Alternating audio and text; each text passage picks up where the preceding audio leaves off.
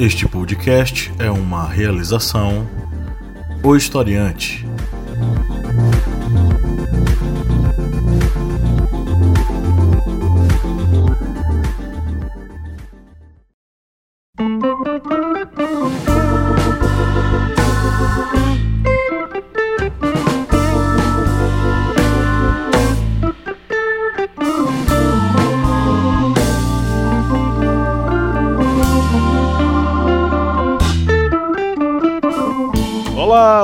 Ouvintes, bem-vindos mais uma vez ao seu podcast sobre as ciências humanas, é o podcast do historiante no programa do início da semana, que é a Minipédia. Eu sou o professor Pablo Magalhães e comigo hoje está o senhor Kleber Roberto. E aí, pessoal, beleza? E a senhora Joyce Oliveira. Olá, seus pequenos e seus pequenos. Estamos aqui hoje para bater um papo sobre o que? Joyce Oliveira, hoje é dia de que? Fala pra gente. Hoje é dia de falar sobre a Inquisição nas Américas. Isso aí. A gente vem fazendo essa viagem nada agradável pela história da Inquisição e hoje a gente vai aportar aqui nas Américas. Vamos tentar entender como é que foi a atuação da Inquisição no Novo Mundo, o que é que a gente pode entender aí dos processos que foram desenvolvidos. Então se prepare, abra os seus cadernos. Mentira, né? Hoje em dia ninguém usa mais caderno. Abra o bloco de notas no seu computador, abra as notificações aí no seu celular e vamos anotar as coisas porque hoje eu, eu estou sentindo que vem muita informação e vai ser uma enxurrada aí, uma tempestade é, com vários raios, como caiu um raio aqui. Você viu, né, Kleber? Caiu um raio na, na, na ponte. Você já viu esse vídeo? Eu vi, eu vi. Ali, Coitado do cidadão que... que tava filmando, foi praticamente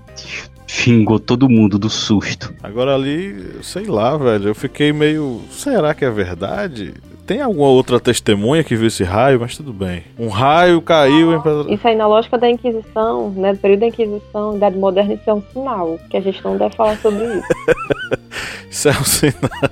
É um sinal que 2021 vai ser pior que 2020. Tô sentindo. Mas tudo bem. Mas antes da gente entrar no nosso conteúdo, vamos para os nossos recadinhos básicos.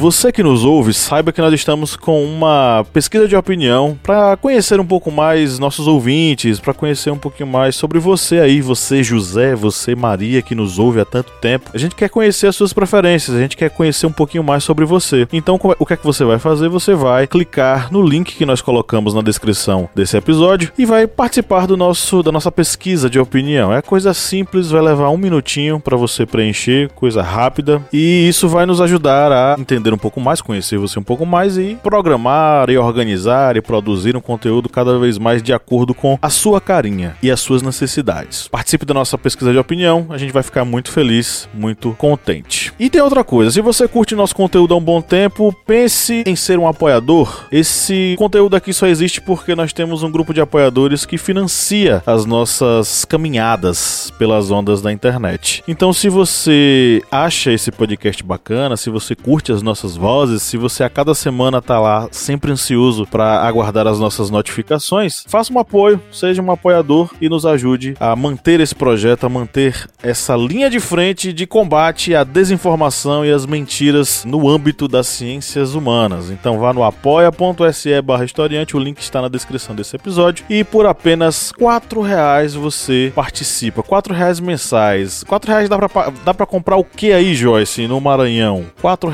reais um pacote de Nikito com seis unidades que é um biscoito de chocolate que todo mundo ama. Um pacote de uh, uh, Nikito? Nikito. Ok, uma iguaria maranhense para você com 4 reais, tá vendo? Então é uma coisa boa, é uma coisa gostosa. Seja um apoiador. Vamos prometer aqui no final de ano fazer um sorteio de um. É um pacote, Joyce, que vem? É. Aí esse vem o de 6, né? Quando eu era menina era 25 centavos, mas isso já faz muito tempo, né? Caramba, de 25 centavos para 4 reais. Meu Deus, a inflação realmente realmente bateu legal aqui na, economia, viu? O que é isso? Mais de 300% de aumento. Pois é, então vamos prometer aqui um, um sorteio de um pacote de Nikito para você saciar a sua fome e você vai Eu se tornar um apoiador. Guaraná Jesus para fazer um combo, que é a combinação oh. perfeita. Perfeito. Guaraná Jesus, que tem aqui em Petrolina, que eu já bebi Guaraná Jesus por aqui, né? É um sucesso. Então seja um apoiador, eu dei esse rodeio todo para dizer que seja um apoiador, aguarde nosso sorteio de um pacote de Nikito para você ficar mais feliz com o combo do Guaraná Jesus. Eu tô falando sério, a gente vai fazer isso, tá? Estão abertas as inscrições para os nossos cursos online lá no site, né, Kleber? Isso mesmo. Estamos aí com vários cursos, principalmente para você que está aí nas retas finais das faculdades, tendo aulas, precisando aí daquelas atividades acadêmicas, aqueles horários tão abençoados e também para você que está em formação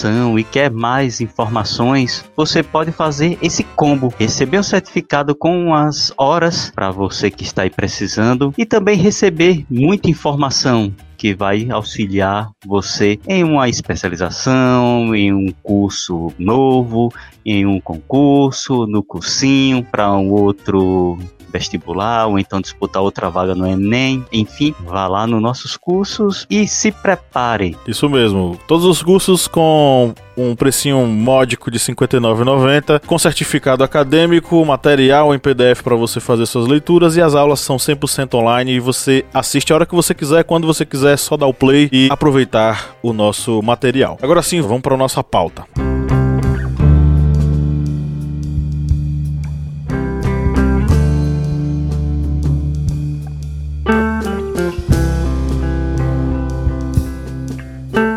A gente veio aí ao longo das últimas duas, ao longo das últimas duas minipédias tratando sobre a Inquisição. A gente falou sobre a feitiçaria no contexto da Inquisição. A gente falou sobre personagens e processos da Inquisição e agora a gente vai pegar o nosso barco e aportar nas terras do Novo Mundo e entender como foi a atuação da Inquisição nas Américas e como a gente pode compreender o que aconteceu aqui. Eu não sei os meus colegas, eu pensei e foquei mais Portugal Portugal e Espanha, mas é, as contribuições podem vir as, as mais variadas possíveis, mas é claro, Portugal e Espanha é quem tinham suas ações sendo desenvolvidas aqui no Novo Mundo ligados à questão inquisitorial. Essa inquisição nas Américas ela vai ter um caráter ligado não ao, à instauração de grandes tribunais, pelo menos não na América Portuguesa. Na América Espanhola a gente vai ter dois tribunais baseados nas Américas, né, do ponto de, da, da perspectiva espanhola. A gente vai ter um tribunal inquisitorial na cidade do México e um tribunal tribunal na cidade de Lima, um no México e um no Peru, criados pelo rei Felipe II em 7 de fevereiro de 1569. Mas nós vamos ter aí como principais atuações e principais estratégias inquisitoriais nesse período aquilo que nós chamamos de visitações. E durante o período em que essas visitações foram desenvolvidas, elas foram um principal instrumento de ação inquisitorial e foram arquitetadas para vigiar comportamentos, censurar e repreender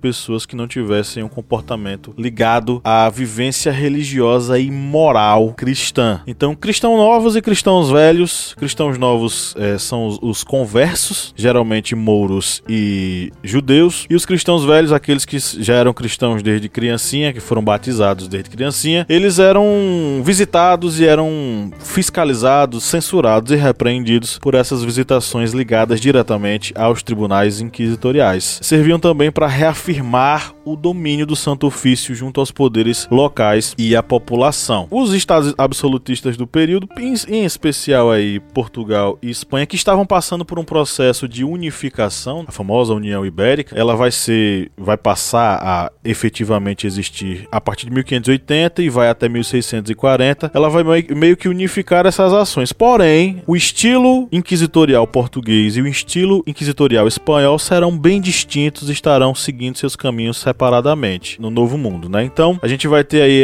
esses empreendimentos portugueses e espanhóis inquisitoriais no Novo Mundo e é a partir daí que a gente vai tentar compreender a Inquisição nas Américas. E aí vale ressaltar, né, que a gente está falando de pessoas de grupos diferentes e, sobretudo, os europeus, eles não sabiam lidar com essa noção do que é o outro, né? Essa discussão do eu e do outro que a gente faz na antropologia. Eles sabiam que havia esse outro, que no caso aqui a gente pode falar é, dos povos originários, no caso, né? Os ameríndios ou os povos de África, mas eles enxergavam esse outro como algo inferior, algo menor, e muitas vezes esse outro ele tinha o aspecto de demoníaco. Se vocês observarem as crônicas, né? Né? Por exemplo, Pedro de Magalhães, Gandalf, cronistas que a gente estuda aí no começo da história do Brasil colonial, a princípio eles sempre vão falar da inocência do, desses sujeitos, né? Desses indígenas, mas conforme eles vão tendo contato com esses grupos, eles vão percebendo práticas e aí essas descrições elas vão acabar descambando, né? É, para o que eles vão considerar os indígenas de selvagens, né? Não tem F, nem L, nem R, né? Não tem fé, nem lei, nem rei. E um dos exemplos vai ser a discussão que eles vão fazer sobre a antropofagia, que era um ritual, né? Para absorver a força de, desse inimigo de,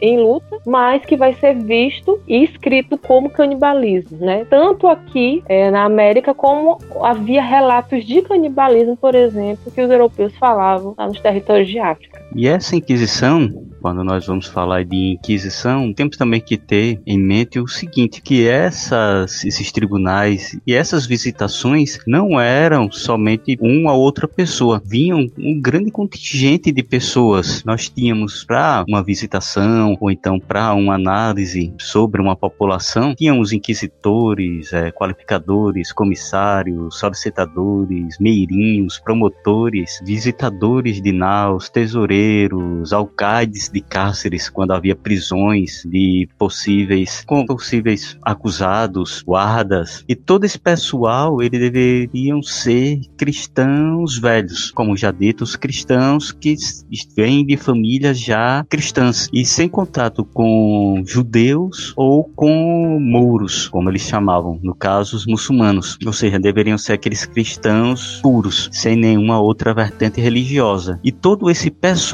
que estava ah, tanto na América Portuguesa, no caso do Brasil, como na América Espanhola, os outros países da América Latina, eles tinham várias, digamos, análises sobre as atitudes das pessoas, sobre práticas que poderiam ser consideradas blasfêmias. No caso, por exemplo, do Brasil, as principais práticas que os inquisitores eles faziam análise eram das chamadas práticas criptojudaicas, do criptojudaísmo, ou seja, o judeu ele se convertia para o cristianismo, se tornando um cristão novo, mas escondido ele ainda continuava a ter práticas do, do judaísmo. E aí ele é considerado um cripto-judeu, ou seja, continuava com suas práticas escondidas. E eles sempre vinham com essa análise principalmente com relação aos cristãos novos. Mas, por exemplo, nas duas primeiras grandes visitações que ocorreram no Brasil, isso no século XVI e a outra no início do século XVII, houve mais de 200 denúncias de práticas de judaísmo na colônia, mas só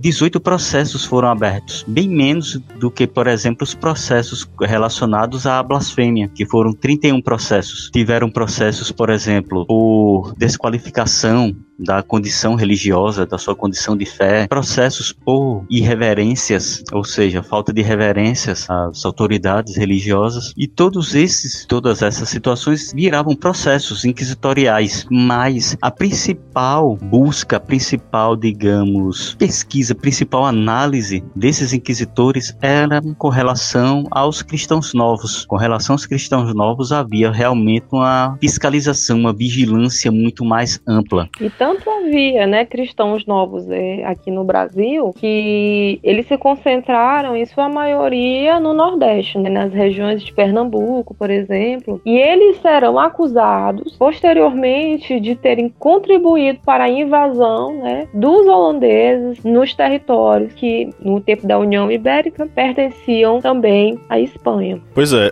Portugal instaurou só um tribunal do Santo Ofício além-mar, que foi o de Goa, em 1560. Já a Espanha tinha, né, como eu falei, o, o de Lima e o de México, e também o de Cartagena de Índias, que foi feito, foi instituído em 1610. Há quem diga que havia uma distinção entre Portugal e Espanha, inclusive na questão da conduta coercitiva e da aplicação das penas. Portugal teria uma característica um tanto mais branda né, dessa aplicação. Contudo, apesar de menos pessoas consideradas hereges terem sido conduzidas à fogueira nos autos da fé, é necessário lembrar que outras várias condenações elas foram feitas, como Kleber bem lembrou aí numa fala dele. Bom, o que eram essas visitas e como essas visitas eram, eram feitas? Né? A gente precisa distinguir primeiramente as visitas pastorais das visitas inquisitoriais. As visitas inquisitoriais são posteriores e são realizadas nos mesmos moldes das visitas pastorais, possuindo diversos elementos em comum. Não cabia aos visitadores da Inquisição o papel de ensinar a doutrina, como, por exemplo,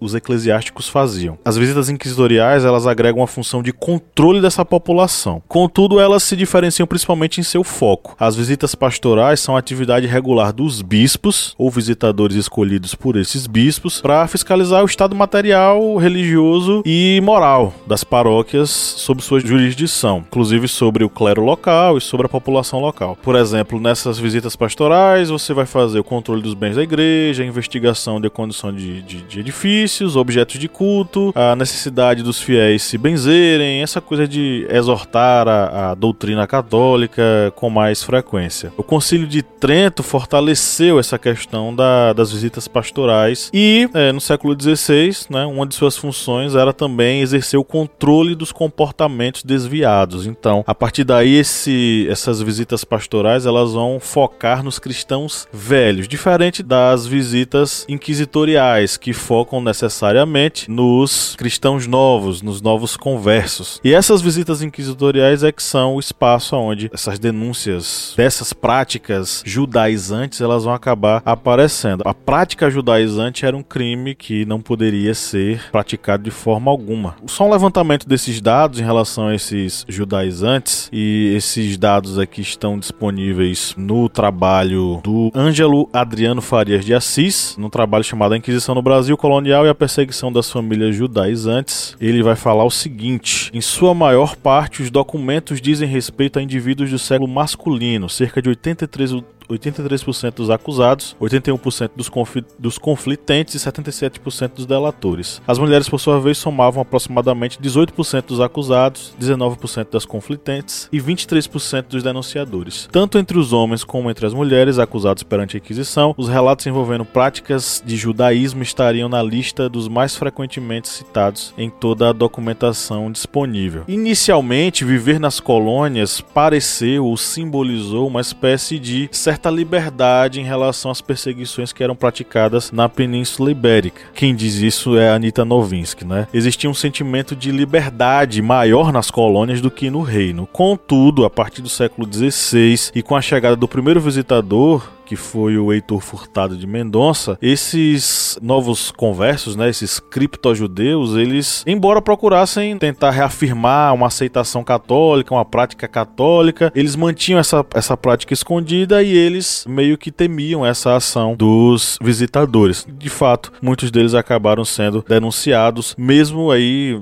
tentando manter escondidas né, as práticas e os ritos referentes à fé dos antigos parentes judeus. Também, é, outro aspecto aspecto investigado pelos inquisidores aqui na, nas Américas era o uso da feitiçaria, que acontecia sobretudo é, era utilizado pelas mulheres, né? E geralmente esses feitiços eles eram misturas, né? Vou colocar nesses termos de práticas europeias, uma feitiçaria europeia com é, elementos da magia africana e também dos conhecimentos indígenas. Então são mulheres geralmente que vão fazer a manipulação dessas bolsas de mandinga, dos pais, vão fazer o uso de orações ou de práticas para, para poder segurar, né, no caso um homem, conseguir fazer com que essa pessoa fique com ela também. E também dessas artes eram utilizadas eh, muitas vezes para poder descobrir, por exemplo, onde havia ouro. Tem um, um relato aqui é, da, de uma, uma visitação que aconteceu aqui é, no Grão-Pará Maranhão, por exemplo, que foi na vila de Tapuitapera, que hoje é Alcântara, né, conhecido como Alcântara E aí havia uma mulher que ela usou dessas artes para poder descobrir o paradeiro de certos exploradores de ouro, tinham saído para descobrir ouro. Aí eu vou citar aqui para vocês como é que é a situação descrita no documento. Mandou vir um balaio e pondo-o no chão, com a boca para baixo, lhe atravessou no fundo um pau que segurou no fundo e com uma tesoura espetada diz: Por São Pedro e por São Paulo e pela porta de Santiago, os homens andam perdidos ou estão tirando ouro. E ditas palavras, andara ao balaio em roda e dera três voltas, indicando assim que os exploradores de ouro estavam perdidos, como depois se confirmou. E aí, esse relato aqui eu tirei do trabalho do Luiz Motti, né, Inquisição no Maranhão. É, e com relação a essas, a, por exemplo, as práticas judaizantes, as prisões e condenações, não custa nada lembrar que uma das vítimas da Inquisição no Brasil foi uma pernambucana, é, Guiomar Nunes, que ela foi executada é, em 1731 em Lisboa, porque a execução não era feita aqui, era levada para Portugal para ter a execução lá. A execução poderia ser por garroteamento ou pela fogueira. O garroteamento era tipo um torniquete com uma corda que ficava em volta do pescoço e o carrasco girava, um mecanismo e ele apertava o pescoço, estrangulava. E era a prática, o garroteamento era a prática para quem confessava, pediu perdão e confessava o crime. Para quem não confessava, era o alto da fé se resumia à fogueira, pessoa ser queimada viva. E ela, Guiomar Nunes, ela foi acusada de práticas é, judaicas, judaizantes, aqui no Brasil colonial, no caso na capitania de Pernambuco. E ela foi levada. Eu acho que, se não me engano, foi até uma das últimas brasileiras a terem a execução na Inquisição, na Inquisição portuguesa. E isso demonstra uma coisa: o período tão longo de Inquisição com relação ao Brasil. Nós estamos falando aí de 1731. Já estamos falando do século XVIII. Ou seja, nós vemos aí, por exemplo, as primeiras visitações no Brasil ali nos finais do século XVI, em 1591. Foi a primeira grande visitação aqui no, no Brasil. E aí estamos falando de uma condenada em 1731, ou seja, mais de um século depois. Ou seja, nós vemos aí o longo período de presença da Inquisição no Brasil. E era algo até mesmo que os portugueses também, já no século 18 eles já não vinham com bons olhos, porque para o restante da Europa parecia que Portugal estava ficando atrasado, ainda com Inquisição, execuções em fogueira, enquanto os outros países europeus já estavam, já tinham abdicado dessa prática há, há muito, muito tempo. E o Portugal ainda continuava até essas execuções. E só lembrando, no iníciozinho do podcast a gente falou até com relação às invasões holandesas, os judeus em Pernambuco, na capitania de Pernambuco, durante a presença dos holandeses, muitos voltaram a frequentar é, as sinagogas, mas em dados momentos muitos também deixaram de praticar o judaísmo e voltaram a praticar a religião cristã. Isso aí até resultou em dados problemas na, na capitania, porque muitos, mesmo voltando a confessar a fé cristã, eles eram presos, condenados, sofriam condenações, repressões por terem pisado em, em templos religiosos, judeus terem tido essas práticas judaizantes novamente. Mas muitos voltaram realmente a confessar a fé cristã e continuaram de forma ferrenha até essas práticas, depois, principalmente depois da expulsão dos holandeses. É, e como a gente não tem um tribunal efetivo no Brasil, no caso são poucos os tribunais, inclusive na América Espanhola, a gente vai ter determinados funcionários que vão ser escolhidos, selecionados para trabalhar é, com os visitadores, que eles são chamados de familiares. Esses familiares eram subordinados ao Santo Ofício, é, mas não podiam agir de conta própria, né? Por conta própria. Eles tinham é, poder de acusar e tinham também o caráter de serem vigilantes, né? De observarem, ficarem vigiando aí o dia a dia das pessoas aqui na colônia. Eles ganhavam por esse trabalho, mas era um recebimento esporádico, acontecia de tempos em tempos, quando acontecia de fato alguma prisão, enfim. Para se habilitarem a ser familiares, eles tinham que passar por algumas exigências, né? Teriam que ter boa, ponto, boa reputação, poderio financeiro e principalmente terem aquilo que eles chamavam de sangue puro, né, para demonstrar que sua linhagem não tinha sangue de judeus ou negros, né, e aí é, não terem em seu sangue aquilo que era chamado de sangue podre. Os familiares eram pessoas leigas e que ficavam trabalhando como os é, funcionários ali, auxiliares dos visitadores. Eles eram comerciantes, em sua grande maioria, né, cristãos velhos, que vinham perdendo espaço para os comerciantes cristãos novos e essa habilitação, né, dada pela igreja, lhe dava certa vantagem, principalmente o direito de andar armado, deixar de pagar alguns impostos e ter até mesmo foro privilegiado em alguns casos. Mas o maior privilégio mesmo dessa habilitação como familiar era, de certo modo, enobrecer, adquirir certo status de nobre dentro dessa dinâmica social. Era uma espécie não é, de ascensão social dentro do regime colonial.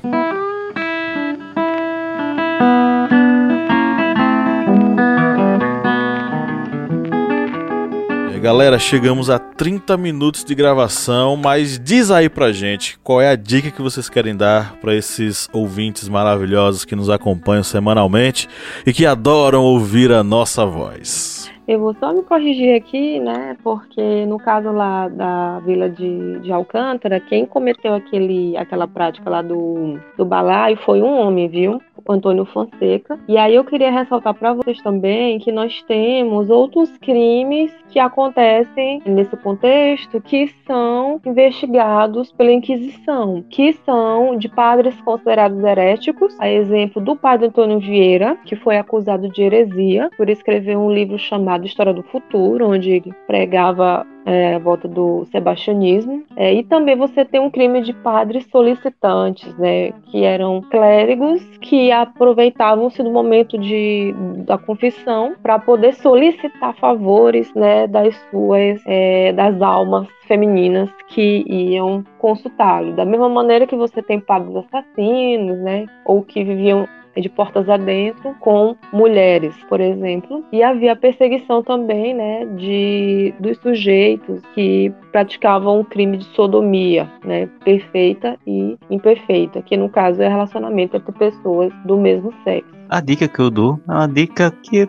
sempre fico repetindo aqui, mas é o marketing, é o marketing do historiante. Vamos aproveitar que estamos terminando essa, esse podcast, essa minipédia, e vamos fazer aquela maratoninha com os outros dois episódios, olha aí, uma trilogia. Você que consegue assistir 10 horas de Senhor dos Anéis, vamos aqui ouvir essa uma hora e meia de conhecimento sobre esse período da história da religião, porque faz parte da história da religião cristã, esse período da Inquisição. E você vai ficar por dentro de muita informação e muita informação importante para você compreender que houve as perseguições não somente em dado momento da Idade Média, mas também ele percorreu o período medieval, chegou à Idade Moderna e ali, digamos, esbarrou praticamente já no período contemporâneo, nessa, digamos, periodização da história, porque, como citado aqui, nesse terceiro episódio e último dessa trilogia sobre a Inquisição, nós falamos do, da execução de Guilmar Nunes já em pleno século XVIII, o mesmo século em que há a divisão dessa periodização entre idade moderna e idade contemporânea. Vamos ouvir, vamos curtir e vamos também, até se você quiser, viu, historiante, quem estiver ouvindo esse podcast, se você tiver alguma sugestão, se você tiver alguma, digamos, ideia para novos temas, porque estamos chegando já no final de 2020, vai lá nas nossas redes sociais e coloque alguma sugestão, determinado tema, determinado fato. Isso é importante porque também nós vamos ficar por dentro do que os nossos ouvintes estão é, querendo ouvir e curtir. É isso aí, e lembre-se de ser um apoiador e nos ajude a financiar esse projeto, porque a gente faz isso com o coração cheio de carinho por você que nos ouve. Um grande abraço a todos vocês e até a semana que vem. Tchau, tchau. Valeu, pessoal. Muito caldo de cana e pastel para vocês. É isso aí, gente. Até a próxima semana.